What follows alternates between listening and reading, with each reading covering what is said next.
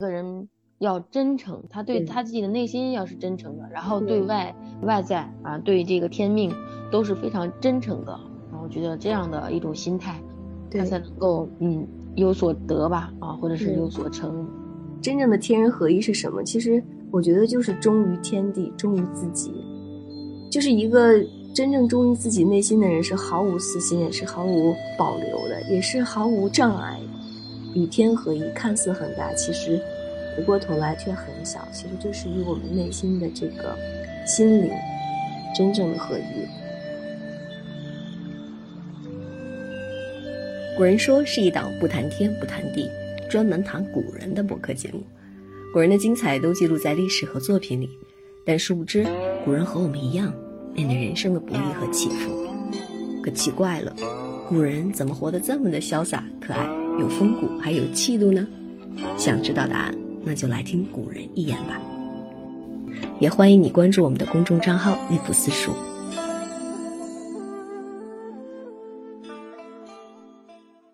Hello，大家好，欢迎收听新一期的《古人说》节目，我是知远，我是倩倩。古人说，呃，作为一档聊古人的播客节目，其实我们都想聊古人的生活啊、作品啊、思想啊。但其实，在这些思想里，有一个非常非常重要的思想，我认为啊，就是它是中华思想的基础，也是灵魂，也是我们中华民族特别特别优秀的这种文化价值观的源头。我认为它是天人合一啊。在《周易》中有“推天道以明人事”，在老子中提到“人法地，地法天，天法道，道法自然”。庄子也说：“天地与我并生，而万物与我为一。”其实，在孩子的国学启蒙的这些作品里，比如《三字经》有“山财者，天地人”。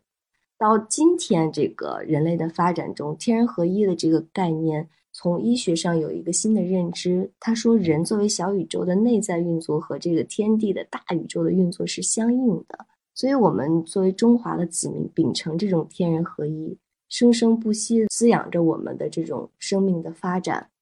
啊，我们秉承着与天地万物和谐共生的这样的一种立场，这个是我们嗯从古人哈延续至今的智慧。所以这一期的话，我们还是想跟着倩倩老师一起从。《诗经》这部源头式的作品里去体会这个天人合一的这个思想，从文学作品里去看这个思想是如何一点点呈现给我们的。所以，我们今天还是借《诗经》来了解天人合一。想问倩倩老师一个问题，就是，呃，如果谈到天人合一，那我们能不能从这个思想来见，就是古人如何借由这个思想去生活的呢？有没有一些案例或者是例子想跟我们分享的？其实这个《诗经》里面的比兴的这种手法，其实就是一种天人合一的一种体现。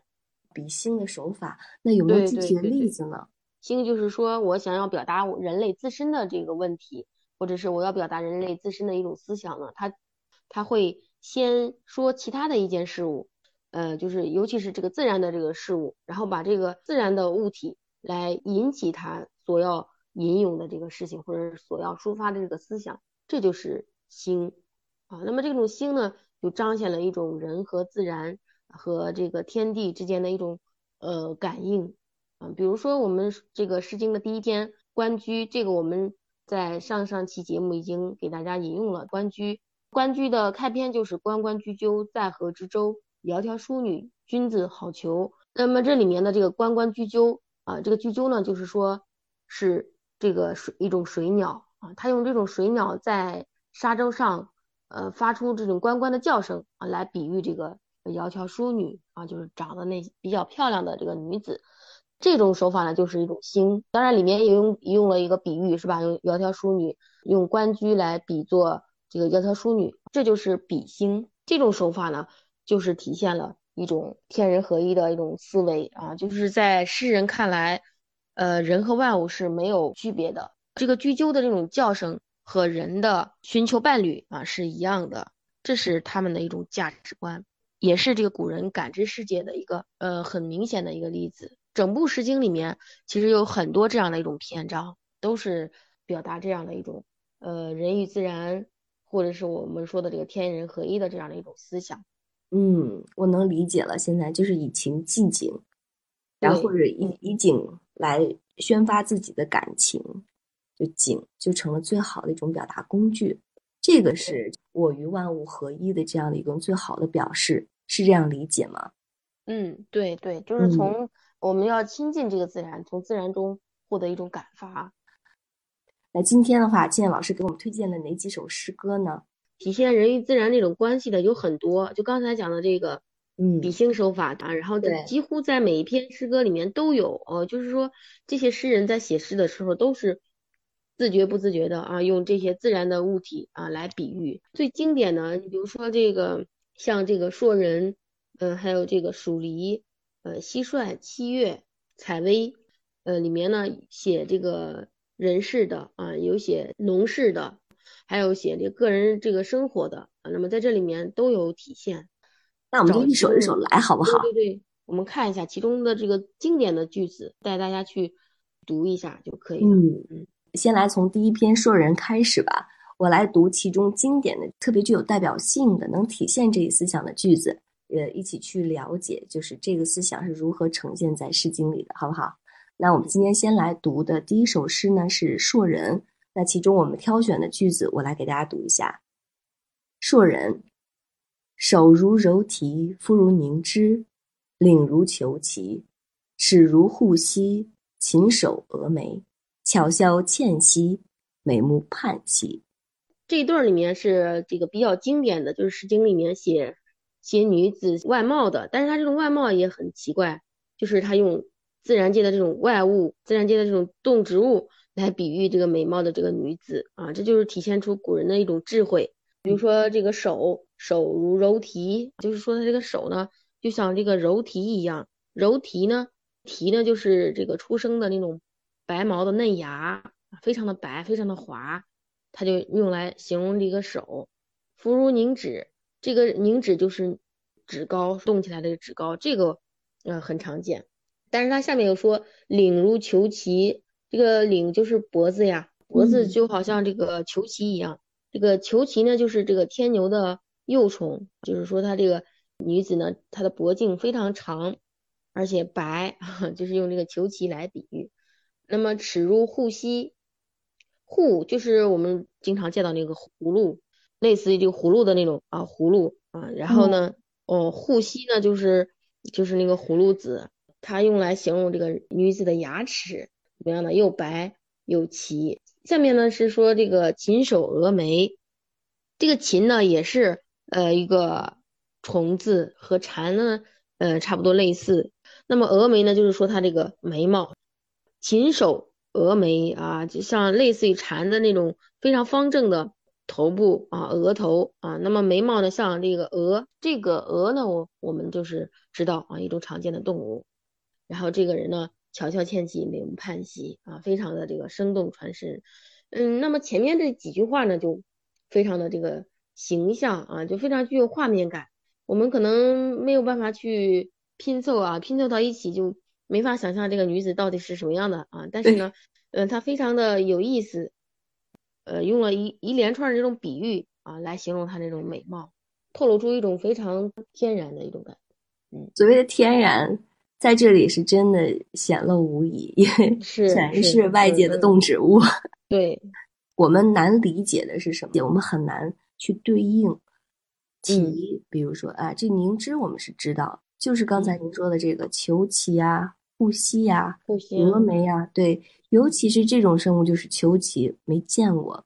护膝这个你说的葫芦籽儿，然后我们得切开这个面儿才知道葫芦籽儿是怎么排放的，因为我可能觉得，哎，这是白吧，可能是形容它白。这个齐切开了以后有个切面，它肯定能看见葫芦籽儿是整整齐齐的排列着呢，对不对？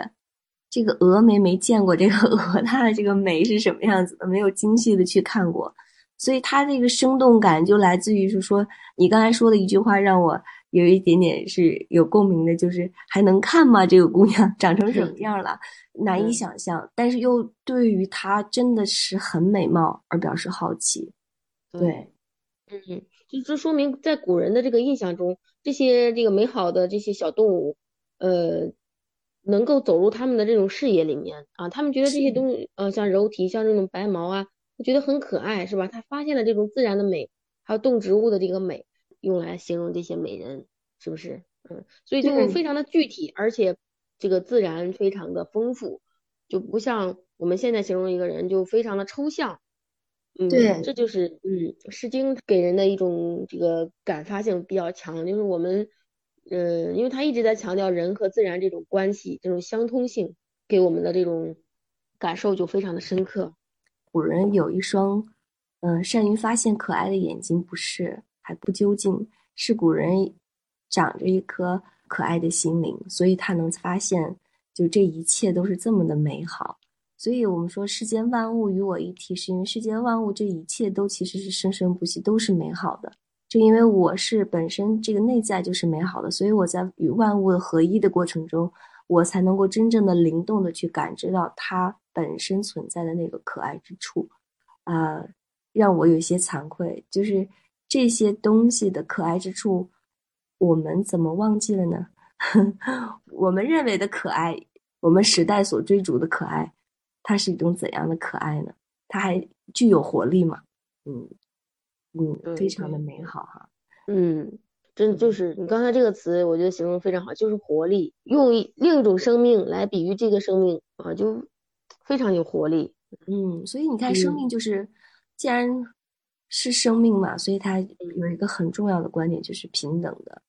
对，所以我嗯嗯之所以你可以遇我，我可以通过你来传递我自己的感受，是因为我没有把你和我之间有一个高低尊卑之分。嗯，对，就是人和嗯自然万物都是一体的，对吧？人是也嗯是大自然的一部分。就是他看到这个柔皮，就是看到那种柔软的那个白毛，啊，然后冒出的这个芽，然后就想到人的这个手，就把手比喻成这个非常有生命力的这个柔荑，就非常的形象，所以就是一种活力。嗯是，嗯所以在《天人合一》里，我觉得很重要的第一个观点是什么？在这首诗里，我体会到的就是平等心。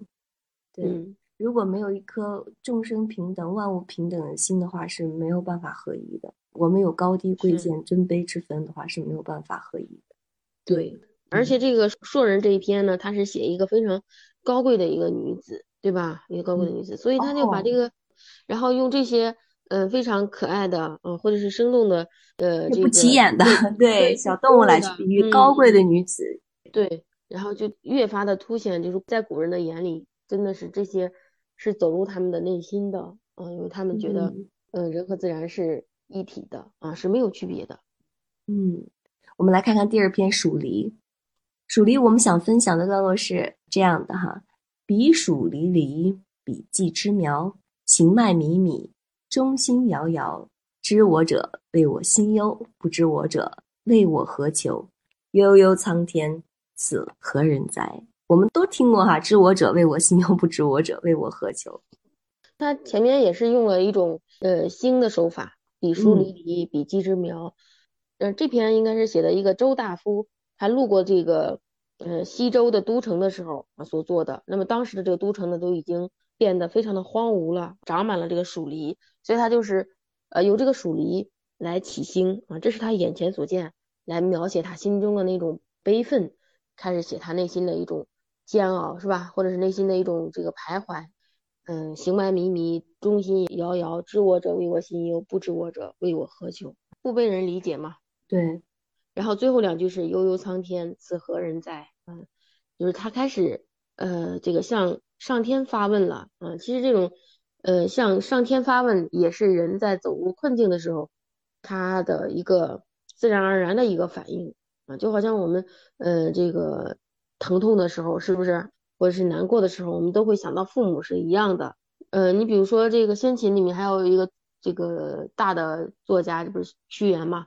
然后他有一篇文章就叫《天问》啊，他就是嗯在嗯，对他没有办法去解释这个周围的这些政治啊，还有为什么这个国家会沦落至此，于是呢，他就向天发问。那么在这里面也是如此，所以我觉得这一段呢是非常经典的，就是说他有由这个外界的这个黍离，就是黍就是一种谷物嘛，就是相当于咱们现在那种黄米，这个黍来做起兴。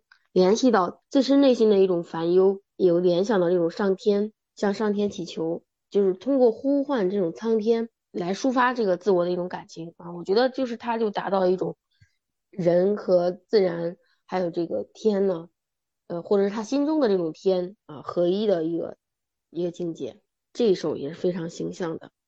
嗯，当我们不知道答案的时候，我们就会仰望天。三才者，天地人嘛。我们人作为天和地之间中间的，我们在行走在天地之间。我们靠大地行走，我们靠天去吃饭。没有办法的时候，我们总还会想说。仰天长啸，或者是向天发问，我我该怎么做？嗯，对于这个彼黍离离，在这一点我还是没有特别的理解到，就是这个彼黍离离是怎么能够反映作者他跟这个之间的关系的？那个离离又怎么去理解？离离就是呃长得非常稀疏的样子哦，就是以前是一个宫殿嘛，那么现在呢就变成了这个。种庄稼的一个地方了，而且呢，可能这种庄稼呢，就是这个人们随意的撒上去的，嗯，长得呢比较稀疏，是这样的一个，就是它形容这个一片荒芜哦，同时呢，也能够形容什么，这个物是人非的一种感觉，嗯，本来应该是非常繁华的这个京城，那么现在呢，变成了这个农田了，就有一种这个沧桑之感，嗯，所以我们想要如果更好的去了解《诗经》，去读懂《诗经》的话。就一定要去对作者使用的那个事物作为比喻的那个事物，要进行非常形象的具体化的理解。嗯，这样的话才能更好的去理解作者在这首诗中他所表达或寄予的这种人世的感情。好，我们来看看蟋蟀吧。蟋蟀在堂，岁欲其木。今我不悦，日月其除。吾以大康，直思其居。好乐无荒，粮食俱具。蟋蟀这一篇，嗯，他想表达的是什么样的思想？其实这一篇也是刚才这个蜀离是一样的，它也主要是起兴。这个它比这个蜀离还要明显，就是它这种感悟抒怀吧，就是他这种方式更明显。他是分三个段，咱们只是给大家分享了一段。那么他就是在写这个蟋蟀在这一年里面它的这种变化。夏天比较热的时候呢，它就是在室外；天冷的时候呢，它就进到室内。所以这里面写到这个呃，蟋蟀在堂，岁欲其木；蟋蟀在堂，岁欲其事啊；蟋蟀在堂，一车其修。嗯，这是这就是这个蟋蟀在堂，就是蟋蟀已经来到了室内，表示天很冷了。天气冷了之后呢，人就感觉到什么呢？一年就快要过去了，然后就感觉到。一种时光的一种流逝，这是一种很典型的这个感悟抒怀的这种手法。天很冷了之后呢，啊，他就感觉一年就到头了啊，然后就抒发自己这个一种呃时光一去不复还啊这样的一种心理。我我就好奇的是，你看，当万物在藏的时候，我们当今人我们不会想着去怎么去藏养自己，我们还是一。一如既往的这个兢兢业业的，然后呢往前走，我们不会想到，就是这一年我们去怎么去守护自己的能量，在冬冬日一到春天的时候，更好的去释放或者是生长。我们不会希望为来年做一些储备，但是动物会。所以在人在那个时代的古人，我觉得他之所以智慧，就在于就是生于天地之间，他会去观察他身边的动物。他的处境，他的位置，来以观看我自己，我自己应该处在哪个位置上？所以这就是我觉得合一就合一在于，我们都受到这些事先规律的约束，而走到了可能当今的当下的不得已。这一点的这个智慧，就是我们现在可能为什么我们会这么去会追求天人合一，其实是因为我们不能合一了。嗯。有的时候，越是我们追求的，我们越想要乐得的东西，其实越是我们背离的。但其实古人在之前，我觉得他不是那么的去追逐这些东西，他反倒就是这些东西。嗯，这是我的一个感受哈。就在读到这一篇的时候，嗯，所以在七月的这个我们要分享接下来这一篇里边，他讲的是四季的生活，其实可能更能够直观的去体会的，哎，就是人在一年四季生活中。他是怎么去通过天地规律去规范自己的生活的？我来给大家读一下我们要分享的这一段哈。七月流火，九月授衣，春日载阳，有鸣仓庚，女执一筐，尊比微行。圆球柔桑，春日迟迟，采繁齐齐。女心伤悲，待及公子同归。这一段呢，它是主要是来写这个春天的，嗯，非常能够体现这个人在就是什么时间他会做什么样的一种工作，呃，而且我为什么给大家分享这一段呢？是因为现在就是春天啊，因为这里面还写到这个冬天怎么样，是不是啊？然后这个夏天怎么样？嗯嗯，因为这个比较。切合咱们现在这个时令，所以嗯，给大家分享这个。但他但他也讲到了这个七月流火，九月授衣啊。但是这个七月和这个九月，它是一种夏历啊，夏历的七月和九月，跟咱们这个现在这种农历还是不一样的。哦，怎么做解？呃，这个我真没有研究过，但是我们老师是讲过的。周代有各种历法，有夏历，有阴历，有周历。那这个流火和授衣怎么理解呢？嗯。呃，流火呢，就是说这个火星开始往下走了，往下方移。这个火是指火星，火星开始往下方移动。九月呢，就是这个夏历的九月开始发这个厚衣服。OK，现在理解了。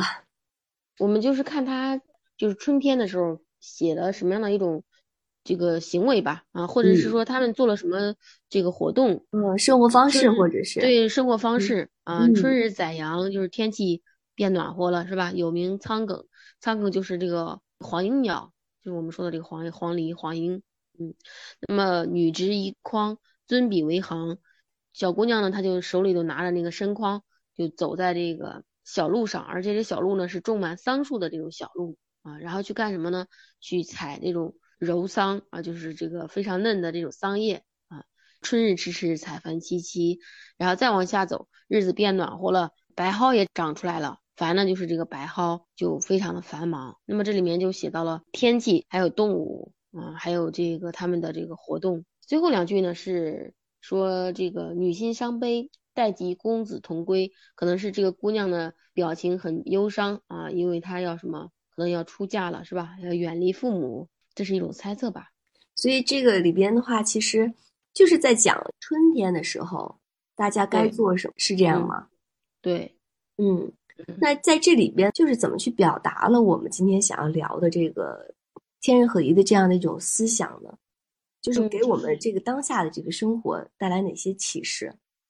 在什么样的阶段就做什么样的事情？我觉得是这样的一种感受。是对。那比如说我们现在春日里，我们就可以踏春，然后呢，我们可以缓这个披发缓行，可以攒减自己的阳气，晒晒太阳，对吧？然后与大地充分的结合，以让自己的生命得以生长。对。然后比如说现在我们就可以早起了。对 对对，而且古人你看他观察的比较细致，他会呃听到什么呢？还有听到黄莺的这种叫声，所以他对自然的这种观察呢是非常细致的。就是这时候呢。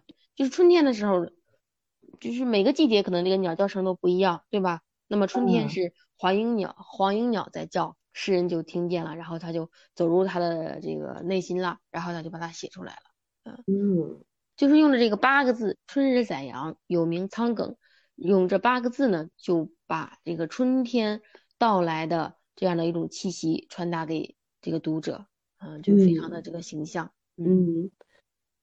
所以，这个与自然相应、符合自然规律、这种有节有质的这种生活，就是如何得以延续，其实是我们每一个人，呃，想要去调整自身、想要去养生的一个很重要的思考吧。就回归到对于时节的感悟里，就比如说，惊蛰之前，我们的这里边的花还没有开，但是马上惊蛰的那一天结束之后，然后所有的春花都开了，特别特别漂亮，而且我们家都开始有小蚊子了。这一刹那，就这一个节气的这样的一种呃到来，就会带来翻天覆地的变化。这个是我们现在就是感知力啊，包括我们的生命力下降的一个，就是一个很重要的体会，就是我们连接感这个变弱了。所以，这个与自然规律符合、健康有节的生活，这也是天人合力里边非常重要的一个思想吧。我们接下来还想聊一篇啊，这篇叫《我将》，这是一篇祭祀的。因为其实我们说的天人合一里边最重要是我们对于天的敬畏。那古人可能是对这个天地有各种各样敬畏的方式，其中祭祀就是很重要的一种表达。嗯，我来读一下我将然后看看这一篇带给我们呃对于天人合一怎样的理解和思考。我将我想为羊为牛，为天其右之，以是行文王之典，日进四方。依古文王，既又享之，我其夙夜，为天之为，于时保之。这篇呢，它是这个写武王，就是这个周武王，他在出兵攻打纣王之前，祭祀这个上帝和文王啊写的这一首的诗歌，是一首乐歌，祈求保佑的。当时肯定是能够伴随舞蹈而唱的。那么在这里面呢，他不仅仅是赞扬了这个文王的这种德行，而且他还表达作者。对天的一种敬畏，对祖先的一种敬畏。你看，我将我想为羊为牛啊，用这个祭品的就是这种呃牛羊啊，就是虔诚的祭祀。为天其佑之，就是期盼呃上天呢能够保佑我。为天其佑之，就是天其佑之，佑就是保佑的佑啊，通这个通假字嘛。呃，一世行文王之典啊，就是效法有文王的这种榜样，日经四方。以假文王，日精精是安定平定的意思，日日在谋划啊如何平定四方。然后以假文王啊，以也是一个发义词，这个假是伟大的意思，就是说这个文王也很伟大。既又想之，啊，我其夙夜，为天之威，于是保之。重新说了一遍，作为你的祖孙，我要我供奉，是不是祭祀你？然后呢，我还要日夜勤勉。啊，我妻夙夜嘛，夙夜就是夙兴夜寐的夜，夙夜，嗯，就努力勤勉，然后畏天之威，我非因为他对天也非常的这个敬畏，嗯，然后于时保之，就是希望能够保佑周王朝长长久久。这首诗里我读到了一个就是很宽广的一种内心，他好像没有什么私心的感觉，就是忠于天、忠于地、忠于祖先的 这样的一种。这种状态吧，就是这个修为修养的一种很高的这样的一种感受。对，这首诗其实很短，没几句话。对，但是读完了以后，我就觉得就是震撼于天地之间的这样的一种嗯豪情吧，或者是一种敞开，特别敞亮。读这首诗的时候，嗯，真正的天人合一是什么？其实我觉得就是忠于天地，忠于自己，就是一个。真正忠于自己内心的人是毫无私心，也是毫无保留的，也是毫无障碍的。所以他对自己的内在是很通透、很光明的，很磊落，就是我们说的光明磊落嘛。这个天人合一前面的话，我们讲到的就是涉及到人与自然啊，这种画面、声音啊，不就是天道人道，就是合一嘛？其实人在这个世界上不就是乐得一个美好吗？我们读到了很多这种美好的画面，它很生动，它有动物、有声音来点缀。人在这个世间活，我们说要讲究这个天人合一，其实为的是什么？读到这里，我理解了，可以用四个字吧：乐在人和。其实最终还是我们内心希望能够在世间创造美好的生活，通过尊重万物的规律，来让自己的生活变得更好，让家邦兴旺，让家庭安乐。所以，其实我们之所以能够想要放下我们心中的这种傲慢，我们想要懂得与天地合作，是希望我们想要安住当下的生活，让它变得越来越好。那其实就像文王我们最后读到的这篇祭祀一样，我们在祭天地、祭祖先的时候，内心是宽广的。我作为天地之间的代言人，我也忠于自己的同时，我忠于天地，因为他自己内在没有什么失去的。所以在外在也没有什么值得去抓取的，就达到了我觉得是一种身心灵的这样的一种合一。读文王这一篇最后结束的时候，我是觉得是一种不受外界外物的这个束缚的这样的一种自由感、自在感。如果我们能够既生活在世间的美好，能够又内心宽广，效法自然，才真正做到了与天合一。因为。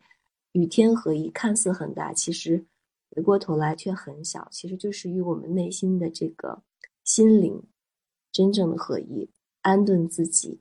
这个道理最落地的地方，就是我们能够是否忠于自己的内心。读这么多，看这么多万物，与这么多的小动物、小生物连接，去让他们作为我们生命的参照物。其实最重要就是。回过头来，以安顿我们的内心的啊，这是我觉得这一期我们聊的一个带给我最重要的一个启发和感悟吧。嗯，在这里跟大家分享。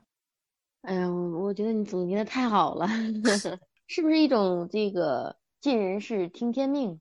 嗯，这个思想消极吗？嗯。呃，我觉得很多人可能会把它当做一个消极的吧，就是尽人事听天命。但是听天命不在于我们没有了丧失自己了，对，不是没有尽人事了呀，对吧？对对对，最重要的是尽人事，最重要是人事，因为最终我们去了解的话，这个人事是在天道之间的嘛。很多人很怕束缚，但这其实也是就是什么是真正的自由的一个思考吧。嗯，很多人觉得没有了约束才是真正的自由，不是是。当我们有了一定的约束的时候，我们才能够真正的享受那个自由。什么事情都是不二的，嗯，这是我的一个理解。就是我们是否好好的可以尽我们该尽的人事，嗯嗯，尽我们做人该做的百分之百的这个责任。对，是的，嗯，就是哎，我觉得从我将里面这首诗里面，我觉得个人。要真诚，他对他自己的内心要是真诚的，然后对外外在啊，对这个天命都是非常真诚的。然后我觉得这样的一种心态，他才能够嗯有所得吧啊，或者是有所成。嗯，还有一点就是，通过我们这一期的这个节目，我觉得嗯我们要有一个发现美的一个眼光，然后不断的去扩展我们的这个内心世界，嗯，培养我们的这种。高尚的那种情志啊，就是或者是涵养我们的这种情志，嗯，多亲近大自然，这一点呢，我觉得是非常的重要的。嗯，对，我们其实为什么要去培养发现美的眼睛呢？是因为作为人，我们行走于天地之间，我们是最有创造力的一种存在，所以我们是希望把这种我们能够看到的，创造到世间，让这个世间更美好。而不是通过我们来破坏这个时间本身存在的美好，你要拿起我们自己的力量来创造更多的美好。这个是我觉得人最重要的意义和价值所在吧。呃，这就是我们为什么要更多的去善于发现美，去发现自然之美，然后去创造人与和谐自然的这种和谐之美。